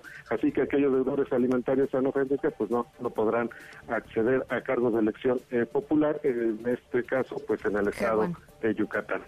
Qué bueno, pues me parece muy bien. Muchísimas gracias, René. Claro que seguimos pendientes. Muy buenas tardes. Gracias, buenas tardes. En los últimos siete días, la pandemia de COVID no ha terminado, les recuerdo. En los últimos siete días, México reportó 30.952 nuevas pruebas positivas de COVID. Se hacen muy poquitas pruebas en el país. Y escuchen esto, 272 muertes. Eh, desde diciembre, mes en el que la Secretaría de Salud anunció eh, formalmente y reconoció la sexta ola de contagios. Esta es la cifra más alta de muertes, 272 muertes. Hatsiri Magallanes, tú tienes este reporte. ¿Cómo estás? Buenas tardes. Así es. ¿Qué tal, Ana? Muy buena tarde. Pues sí, esta semana México duplicó la cifra de muertes por COVID-19. Precisamente esta es la semana con más decesos en lo que va de esta sexta ola de contagios de COVID. Y es que mientras la semana pasada hubo 136 muertes, esta semana que comprende del 10 al 17 de enero aumentó la cifra a 272 muertes. La Secretaría de Salud reporta también 30.952 nuevos eh, contagios de coronavirus para hacer ya un acumulado de 7.315.454 casos y 331.605 muertes que se han registrado en nuestro país en lo que va de la pandemia. De acuerdo al más reciente informe técnico, la distribución por sexo en estas muertes que han sido confirmadas muestra un predominio del 62% en los hombres y la mediana de edad de estos decesos es de 64 años. Respecto a la ocupación hospitalaria, la última semana aumentó un punto porcentual y está al 8% en camas generales y se mantiene todavía al 3% en las camas con ventilador para los pacientes más, más graves. Finalmente, la Secretaría en este reporte dice que la Estrategia Nacional de Vacunación hasta ahora pues ha aplicado ya un total de 99 millones 185 mil vacunas y que han tenido por lo menos una dosis de en contra de, coronavirus. De estas, 81 millones 232 mil cuentan con más de 18 años y 8 millones 588 mil tienen entre 12 y 17 años y poco más también de 9 millones tienen entre 5 y 11 años de edad. El reporte que tenemos, Ana. Te lo agradezco mucho, Hatsiri. Muy buena tarde. Gracias, muy buena tarde. La recomendación es, por supuesto, en espacios cerrados, eh, procuren utilizar el eh, cubrebocas. Eh, la pandemia no ha terminado y la sexta ola, pues sigue, sigue con nosotros. Así es que ahí está, ahí está lo que nos dicen y nos han dicho durante toda la pandemia eh, algunos de los expertos con los que hemos hablado. Las seis de la tarde con 19 minutos. Vamos a la pausa. Regresamos con el tema de la ministra Yasmín Esquivel, su negativa a renunciar, las eh, opciones que le quedan a la UNAM, eh, a la Secretaría de Educación Pública, a la Suprema Corte de Justicia, en fin, la situación muy delicada, muy complicada a raíz de lo hecho por Yasmín Esquivel. Las seis con 19, vamos a la pausa. Estamos en la tercera de MBS Noticias. Yo soy Ana Francisca Vega. No se vayan, volvemos. En un momento regresamos. Continúas escuchando a Ana Francisca Vega por MPS Noticias. Continúas escuchando a Ana Francisca Vega por MPS Noticias. No está facultada la Dirección General de Profesiones para cancelar ningún título. En todo caso, lo que la Dirección General de Profesiones puede hacer es cancelar el registro de un título, pero para ello tiene que haber una resolución judicial o una inhabilitación. Imagínense el rector de la UNAM emitiendo un comunicado en este caso, pero además mal aconsejado porque a quien corresponde resolver si es legal o no es legal el título de la eh, licenciada Yasmín es a ellos. El rector se lava las manos como Poncio Pilato.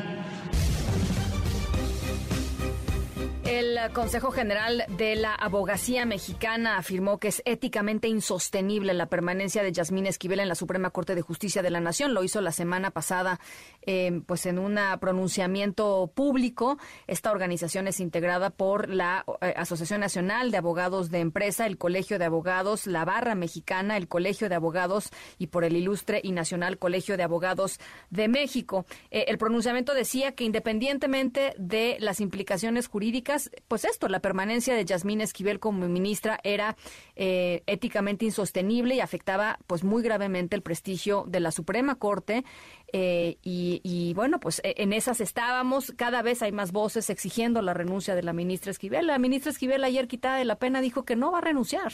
Eh, ayer, la, ayer por la noche la Secretaría de Educación Pública, eh, pues esto, devolvió de manera formal a la UNAM el expediente del caso de plagio en la tesis de licenciatura contra Yasmín Esquivel, diciendo que la SEP no iba a resolverlo, que quien tenía que resolverlo era la UNAM y el abogado general de la UNAM. Escuchaba yo sus declaraciones hace un rato, decía que no hay eh, eh, normatividad que les permita, que le permita a la UNAM quitarle, quitarle el título.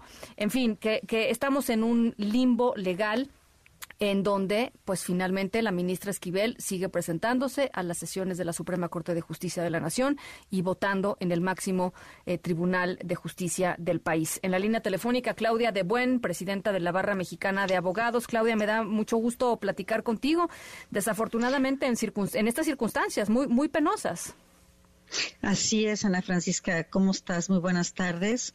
Es, es un tema que no se ha presentado en el país y verdaderamente, o sea, con, con estas características, digo, habíamos tenido algunos plagios y pues la renuncia de algunos funcionarios, pero, pero sostenerse en su puesto la ministra, a pesar de que existen este, claras evidencias de que su tesis fue plagiada y que en consecuencia su título debería de ser anulado, cancelado eh, o, lo que proceda, ¿verdad?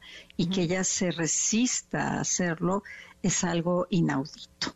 Yo, verdaderamente no, no, lo puedo concebir. Estamos muy preocupados los abogados, la abogacía, porque además imagínate la cantidad de, de repercusiones jurídicas que puede tener un voto de la ministra sin que debiera de estar ella formando parte de una sala y mucho menos del pleno, ¿verdad?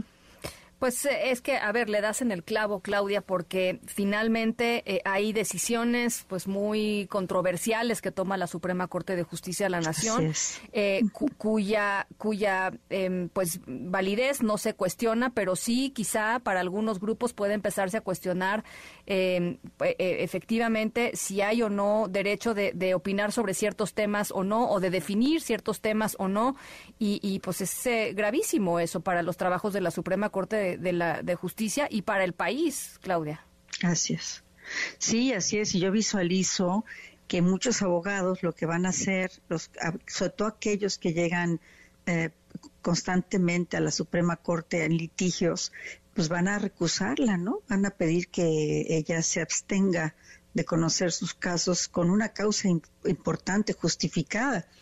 Y entonces, bueno, pues eso, eso va a ser muy vergonzoso para la ministra quien debería de haber renunciado, no ahora, hace mucho, o sea, desde el principio, diciendo que se haga una investigación sin que ella pueda estorbar de alguna manera, pedir licencia o lo que fuera. No lo hizo, no lo hizo y entonces se ha ido convirtiendo este asunto cada vez eh, más complicado porque han ido entrando elementos que ella ha metido para su defensa que son verdaderamente una locura, ¿no? Este, y que han salido además versiones de que no es cierto, que es falso, y entonces se va como, como ensuciando cada día más el tema. Sí está muy delicado, Ana Francisca, estamos muy molestos, muy preocupados, por eso la abogacía mexicana, ni siquiera en lo individual, los colegios como normalmente lo hacemos, sino reunidos, hicimos este pronunciamiento tan claro y severo, ¿no? Sí, pidiendo, pues sí, pues pidiendo la renuncia. Ahora, ¿cómo, cómo ves tú? Porque, pues finalmente el, tema de la ministra está eh, inmerso en un clima político eh, pues enrarecido, polarizado. Eh, eh, escuchábamos la respuesta de la Secretaría de Educación Pública diciendo que la Dirección General de, de Profesiones no está facultada para cancelar ningún título académico. le regresan el caso a la UNAM. La UNAM dice que hay un vacío legal que, a mí pues me parece gravísimo. Pero ¿cómo, cómo ves tú también tú el contexto? Mira, yo, yo fui abogada general de la UAM, que es una universidad pública también, y sí estamos acotados, o estaba yo acotada en esos, en esos años que fui abogada, este, a que las facultades son expresas, si no hay algo que determine, alguna, alguna norma jurídica que determine específicamente que procede la anulación, sí la hay para los alumnos, no para los exalumnos.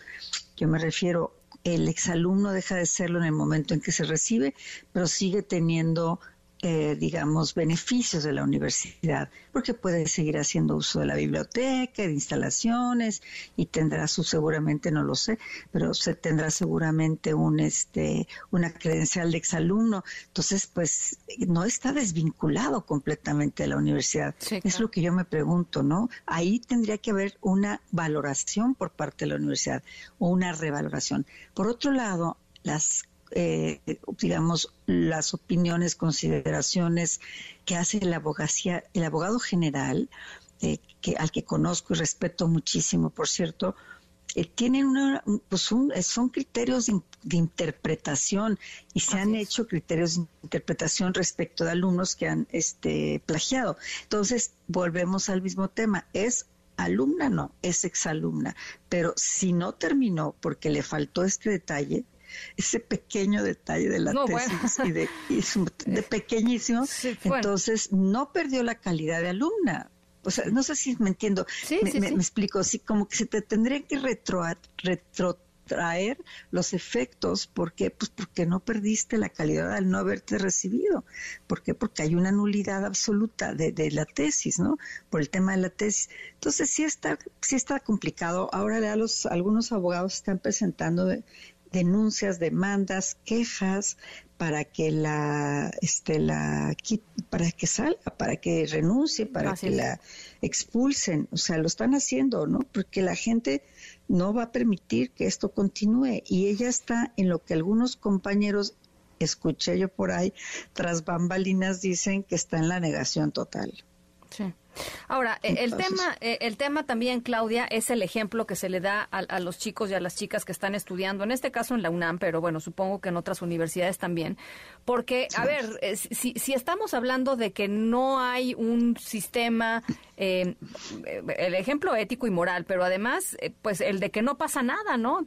¿qué, va, ¿Qué va a impedir que una chica, un chico hoy vaya? Eh, a, un lugar, eh, copie una tesis y la presente y se titule, porque sabe que no le va a pasar nada. O sí le va a pasar, y entonces ahí hay una consideración política que, que habría que sopesar en este caso, ¿no? Así es, es muy delicado porque se está afectando muchísimo a la UNAM y creo que no se acaban de dar cuenta de la de las consecuencias que está trayendo esto en la sobre todo como tú bien lo dices acertadamente en la mentalidad de los alumnos del alumnado hay alumnos que tardan 10 años 20 años en recibirse porque no tienen la capacidad de hacer la tesis, porque ya están trabajando y no tienen el tiempo. Y no me digo, no me refiero a una capacidad intelectual, sino de tiempo, de que tienen familia, que están trabajando, y no lo hacen. Entonces, con esto dicen, bueno, pues que estoy perdiendo el tiempo, ¿verdad? Voy a comprar mi tesis. Este, y bueno, yo sé que se, o sea, me dijeron algunas personas que estaban eh, en la universidad trabaja, eh, este, de estudiantes, etcétera, que era de fama que en laboral se hacían tesis de este tipo, en, esos, en esos antaños. Pero bueno, pues eso no me consta ni mucho menos. O sea que sí es algo que probablemente se sabía y que se había soslayado, ¿no? Y que no debe de ser, o sea, no puede ser. Tenemos que tener un país de excelencia académica si queremos competir con el mundo. Y, y, esto es una vergüenza. La, la Suprema Corte está sufriendo la peor crisis de su historia. Eh, eh, ¿Está pensando la abogacía mexicana tomar eh, acciones adicionales? Digo, yo sé que es muy fuerte lo que hicieron, digo, pedir la renuncia de, la, de una jueza, de, una ministra de la Suprema Corte de Justicia no es poca cosa, Claudia, pero, pero dada, las circunstancias y la respuesta de la propia ministra que nos decías está en la negación, ¿hay, hay, hay, algo más que se, va, que se va a hacer o que se piensa hacer o están en discusiones de hacer algo más? Exactamente, estamos en discusiones de ver qué es lo que se tiene que hacer y sí, sí se va a hacer algo. No te puedo decir qué porque no lo sabemos todavía, porque estamos, como tú bien dices, en el limbo, en un limbo que al que nos están llevando la, la CEP y la UNAM y que tenemos que encontrar la, la salida, la solución, porque no podemos permitirlo. Sí, ¿cuáles son las avenidas que están este, explorando? Bueno, mira, existen lo que te dije hace ratito, unas quejas y, primero quejas dentro de los propios colegios, que aunque no sea barrista, por ejemplo, en este caso ya renunció, tiene este puede, puede atender la barra las quejas que se presenten en contra de cualquier abogado Ajá. Este, y eso, pues, los tres colegios tenemos nuestras juntas de honor.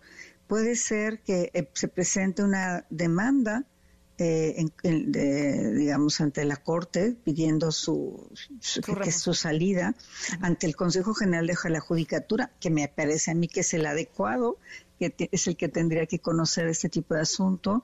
También están buscando la manera en que este, exigirle a la UNAM o a la CEP este, que se pronuncien eh, y están buscando el fundamento. O sea, hay mucha gente que lo está, se está moviendo y lo está haciendo. Yo me entero, obviamente, porque estamos eh, inmersos en esta situación. Pero eh, yo simplemente puedo opinar, pero no estoy trabajando en, un, en, ningún tema en particular, porque desde mi perspectiva creo que este, la abogacía tendrá que hacer una una acción conjunta de la que estemos todos convencidos. Y ahorita son varias ideas, ¿no? Bueno, pues ya, ya lo estaremos conversando en cuanto haya más, claridad, eh, Claudia, pero por lo pronto yo te agradezco mucho esta, esta perspectiva y, nada, y simple y sencillamente decir, es, son, son voces cada vez más potentes las que están pidiendo que la propia ministra Esquivel eh, reduzca el daño que se, se está haciendo a la Suprema Corte, a la UNAM eh, y, y, y al prestigio pues de, las, de las dos instituciones, ¿no? Pero bueno. Sí, y de la abogacía, porque tampoco tenemos por qué los, los abogados permitir que, que, nos hagan quedar tan mal. Bueno, pues ahí está. Claudia de Buen, te, te, mando un abrazo. Gracias. Muchísimas gracias por estos minutos. Igualmente, Ana Francisca, muchas gracias. Buenas, buenas tardes. Que todo vaya muy bien. La presidenta de la Barra Mexicana de Abogados, Claudia de Buen, las seis de la tarde con 34 minutos. Francisca Vega NMBS Noticias. I could stay awake just to hear you breathing. Watch you smile while you are sleeping, while you're far away. ¿Cuántas veces no hemos visto películas de ciencia ficción hollywoodenses en donde eh, se trata de desviar asteroides que van a llegar a la Tierra o que hay algo que va a pasar y entonces los científicos se juntan y hacen una innovación tecnológica fabulosa para destruir algo que está a punto de destruir nuestro planeta, ¿no? Bueno, estamos escuchando Don't Wanna Miss a Thing de la banda estadounidense Aerosmith. Em, porque es el tema principal de la película de Armageddon. ¿Se acuerdan de Armageddon? Bueno, em, estamos platicando de Armageddon porque si vieron la película, la trama consiste de, acerca de un grupo de perforadores de petróleo que son enviados al espacio justo esto para interceptar un asteroide y destruirlo antes de que choque contra la Tierra. En nuestro momento sonoro de hoy, les vamos a platicar sobre un experimento meteorológico muy similar que se ha estado llevando a cabo recientemente y que también consiste en interceptar algo antes de que llegue a nuestro planeta. ¿De qué se trata? ¿Y qué se lanza desde nuestro planeta? Ahorita les platico. Las 6.36, damos a la pausa, regresamos con Ricardo Zamora y su tecnología funcional. Estamos en la tercera de MBS Noticias, yo soy Ana Francisca Vega, no se vayan, volvemos.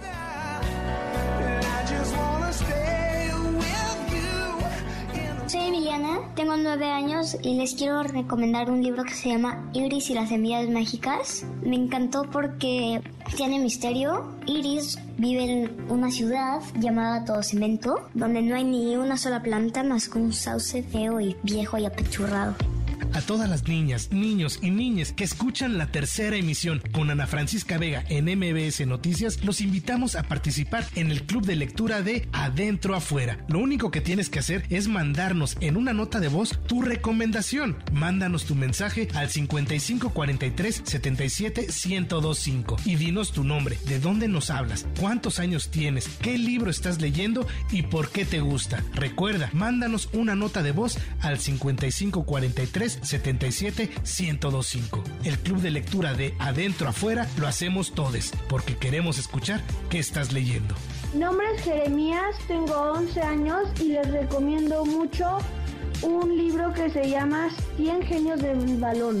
Es un libro que tiene mucha información sobre los buenos jugadores a lo largo de la historia del fútbol y se los recomiendo mucho. En un momento regresamos. Continúa Continúas escuchando a Ana Francisca Vega por MBS Noticias. Continúas escuchando a Ana Francisca Vega por MBS Noticias. Tecnología funcional con Ricardo Zamora. Bueno, hoy toca platicar sobre inteligencia artificial y, las conversaciones que se están dando interesantes, muy interesantes en el Foro Económico Mundial allá en Davos. Querido Ricardo Zamora, ¿cómo estás? Muy bien, Ana, pues ya lo mencionas. La verdad es que tratando de conectar un poco con los, los temas que hemos tocado recientemente, bueno, pues hace unos días la plática con el cierre del 2022 estaba alrededor de la tecnología, pero eh, giraba alrededor de la inteligencia artificial generativa con diferentes herramientas nuevas que estaban apareciendo, unas muy lúdicas, ¿no? Que, te editaban, el, eh, te generaban una imagen muy agradable que pudieras utilizar para ilustrar tus redes sociales o eh, que, proponían un nuevo esquema de apoyo a búsquedas a partir de la inteligencia artificial, que era como si estuvieras chateando con una persona. Así es. El, el 2023 no está muy despegado de lo que es la inteligencia artificial y la tendencia de los de las nuevas herramientas que van a aparecer, pero lo cierto, Ana, es que no es difícil que este tema también despierte nuestra ansiedad porque ah, no, no siempre estamos seguros de lo que sucede con estos desarrollos o bien porque no conocemos otros ejemplos. Entonces, esta semana, ya lo mencionabas, en, en coincidencia con el Foro Económico Mundial, me dio mucho gusto ver que la conversación está avanzando, que ya se están presentando desarrollos que tienen que ver más con resolver los grandes problemas que todos tenemos y que evidentemente pues, nos acercan un poco más de serenidad al, al, momento de tocar el tema de la inteligencia artificial. Entonces, voy a hacer foco en una empresa en Google, presentó siete desarrollos que tienen que ver más con preparar mejor a las autoridades, a la sociedad civil, cuando se trata de desastres naturales, provocados ya sea por el cambio climático o por otros fenómenos. Eh, voy, a, voy, a, voy a hacer cada uno de los ejemplos. a ver, a ver. Pronóstico de inundaciones, y ayuda y, ayuda a las personas eh, que se encuentran en estos lugares a mantenerse seguras a través de sistemas de alerta temprana. Entonces, por ejemplo, para dar contexto, el año pasado las Naciones Unidas publicaron un informe que afirmaba que la mitad del mundo carece de sistemas adecuados de alerta temprana para desastres como inundaciones e incendios. Mm, eh. es una locura, ¿no? Sí, una locura. de algo que afecta a millones de personas y cuando estamos de repente viendo las noticias con respecto a las inundaciones en California, la sequía en otras regiones del planeta que evidentemente son un detonador de incendios, pues ya estamos tomándole dimensión a un gran problema. Entonces presentaron un, un programa que utiliza inteligencia artificial para pronóstico de inundaciones, ya está disponible en decenas de países y lo que ocurre es que también envía alertas a dispositivos móviles para notificar a las personas en las zonas de peligro. Es una herramienta que se llama Flood Hub, ¿no? Ahora, en el caso de los incendios, presentaron otra herramienta que utiliza imágenes satelitales para crear modelos predictivos de, inteligencia artificial que pueden detectar los límites de los incendios forestales en tiempo real.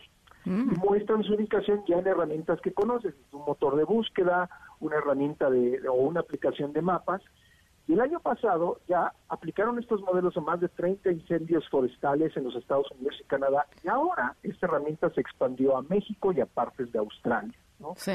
Otros asuntos que tal vez no tendrían mucho que ver con desastres naturales, pero sí nos acercan a cuestiones de salud. El monitoreo, por ejemplo, de la salud prenatal. Eh, eh, a nadie extrañará escuchar esto, que las tasas mundiales de mortalidad materna son inaceptablemente altas eh, son cerca de 295 mil mujeres que murieron durante y después del embarazo eh, eh, en el 2017. La mayoría de estos, de estos casos podrían haberse tratado de otra manera, manera o se, pudo, se pudieran haber prevenido estas muertes con atención médica adecuada y algo muy sencillo, tal vez en una zona remota, los ultrasonidos. Hoy ya son parte rutinaria de la atención prenatal en las zonas urbanas, pero cuando te acercas a zonas rurales o de difícil acceso, pues resulta que en entornos de bajos recursos, pues no encuentras estas herramientas. Entonces, entonces, me presentaron un trabajo en conjunto con una organización donde se está utilizando la inteligencia eh, eh, artificial para desarrollar y probar modelos que permitan a personas con poca experiencia en la operación de aparatos de ultrasonido, que con solo una capacitación básica puedan ser efectivos en entornos, como te decía, de bajos recursos, que identifiquen con precisión problemas y riesgos potenciales. Y por último, yo creo que acercaría ya nada más para mencionar este, las otras tecnologías, este, simplemente con, con, el área que, eh, o, digamos, dónde están haciendo o dónde están incidiendo para ayudarle a los países a combatir diferentes problemas. La lucha, por ejemplo, contra las plagas de los cultivos, eh, detectar variaciones genéticas que causan enfermedades, ayudar a las personas que, por ejemplo, no, no pueden expresarse eh, de una manera eh, normal, que tienen un habla no estándar, a conectar y a ser entendidas a partir de la tecnología y otros modelos o proyectos que buscan abordar cambios demográficos y ofrecer una mejor respuesta humanitaria. Evidentemente, la migración no es algo que no platiquemos todos los días o los efectos de, eh, la migración y, la necesidad, la creciente necesidad de dar una respuesta humanitaria. Entonces, cuando ya empiezas a conocer más de estos proyectos, pues ya nos alejamos pues, la ciencia ficción y, los referentes que tenemos que son bastante de entretenimiento, ¿no? O sea, son, son, o sea, lo que nosotros conocemos así en el día a día de, de, inteligencia artificial o que reconocemos en donde que se utiliza abiertamente inteligencia artificial, quizá nos beneficiamos de otras cosas, pero lo que sabemos, pues es básicamente cosas de entretenimiento. Tú lo decías muy bien, Ricardo, ¿no? Estas, estas fotitos que, que salieron hace poquito estaban de moda, que metías tus fotos en una app y entonces salías todo guapetón o guapetona, este, ¿no? Parecía superhéroe, eh, ¿no? Todas esas cosas pues son muy entretenidas, pero cuando te das cuenta del, del, del, de lo poderoso que es la tecnología para literalmente cambiar o salvar una vida eh, y, y, que se estén implementando todos estos sistemas alrededor del mundo, pues bueno, ahí es cuando te das cuenta lo importante es que, por ejemplo, los países inviertan en ciencia y tecnología. Sí, yo creo, yo creo que mucho reflexiona después de ver esta eh, esta información, Ana, y algunas de las presentaciones que se realizaron el día de hoy, es que, a ver, aquí estás viendo no nada más a una empresa del sector privado como Google, estás viendo la Organización de las Naciones Unidas, estás viendo también eh, academia, estás viendo instituciones que se dedican más a la agricultura o a la eh, producción de alimentos para para poder satisfacer una necesidad que tiene la humanidad. Entonces, digamos, dos cosas que son reflexión de todo lo que estamos platicando. La primera, no tenerle miedo a la tecnología, al contrario, tener mucha curiosidad y entrarle, tanto los gobiernos, la academia, las instituciones del sector público y privado, la sociedad civil. Y la otra es que, pues, la solución no viene de una empresa, la solución viene del trabajo en conjunto. Entonces, pues bueno, algo interesante muchas veces cuando mencionas el Foro Económico Mundial y Davos, se habla de los multimillonarios y pláticas de alto nivel y demás, que está bien que exista esa, ese, esos contenidos, pero también ocurren muchas sesiones con diferentes intereses. Esto es lo que se está, o, digamos, parte de lo que se presentó el día de hoy con respecto a tecnología y que vale la pena pues, conocer más para saber qué es lo que está ocurriendo con los desarrollos tecnológicos de vanguardia. Bueno, pues interesantísimo el tema que pones hoy sobre la mesa. Te mando un abrazo, querido Ricardo Zamora.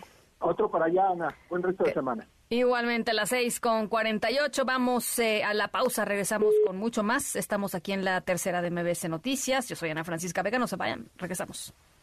En un momento regresamos. Continúas escuchando a Ana Francisca Vega por MBS Noticias. Ya estamos de regreso. Ana Francisca Vega en MBS Noticias. Gracias por sus llamadas, Leo, Eric, Israel, Guillermo, muchísimas gracias. Orlando dice, mientras sigamos teniendo a puros economistas tecnócratas que estén a favor del neoliberalismo, Las cosas jamás van a cambiar. Se necesita una nueva economía basada en las leyes de la ciencia y la naturaleza.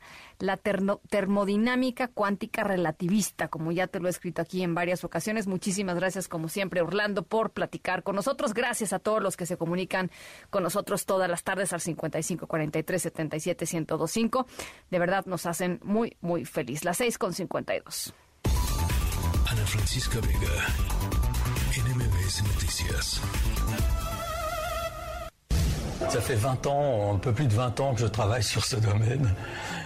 Llevo poco más de 20 años trabajando en este campo y no fue hasta la década del 2000 cuando tuvimos láseres lo suficientemente intensos como para ionizar el aire, primero a escala de laboratorio y luego a escala específica con las instalaciones. El proyecto Laser Lightning Road reúne a muchos socios, incluida la EPFL, cuya especialidad es el estudio de los rayos. Decidieron instalar una estación de observación. A ver, a ver, a ver, a ver. va en español, va en español para que todos le entendamos. Nuestro momento sonoro de hoy tiene que ver con crear un pararrayos virtual, un pararrayos intangible. Fíjense, científicos eh, suizos, un grupo de científicos está usando láser eh, increíblemente poderoso para interceptar los rayos de las tormentas eléctricas. Adiós al viejo pararrayos que pues servía eh, y fue muy eficiente durante mucho tiempo, pero bueno, la tecnología ya está ahí eh, y esta tecnología además hace que este pararrayos virtual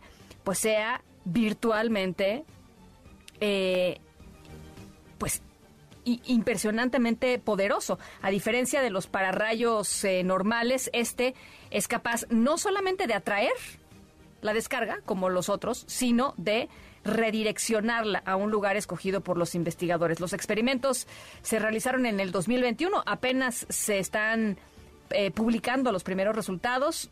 Eh, los investigadores esperan que este sea un primer paso importante para continuar eh, desarrollando la tecnología antirrayos, que nos parecerá una nimiedad, pero pues matan a un montón de personas al año y por supuesto tienen muchísimas otras más implicaciones aquí en la Tierra. Así es que nuestra historia sonora de hoy, muy tecnológica, la creación de un pararrayos intangible, un pararrayos poderosísimo y virtual. Las 6 de la tarde con 55 minutos nos vamos a nombre de todos los que hacemos esta tercera emisión. Muchísimas gracias por acompañarnos en esta tarde de martes. Yo soy Ana Francisca Vega, los dejo como siempre con Pamela Cerdeira. Pásenla bien, cuídense mucho y nos escuchamos mañana a 5 de la tarde en punto. MBS Radio presentó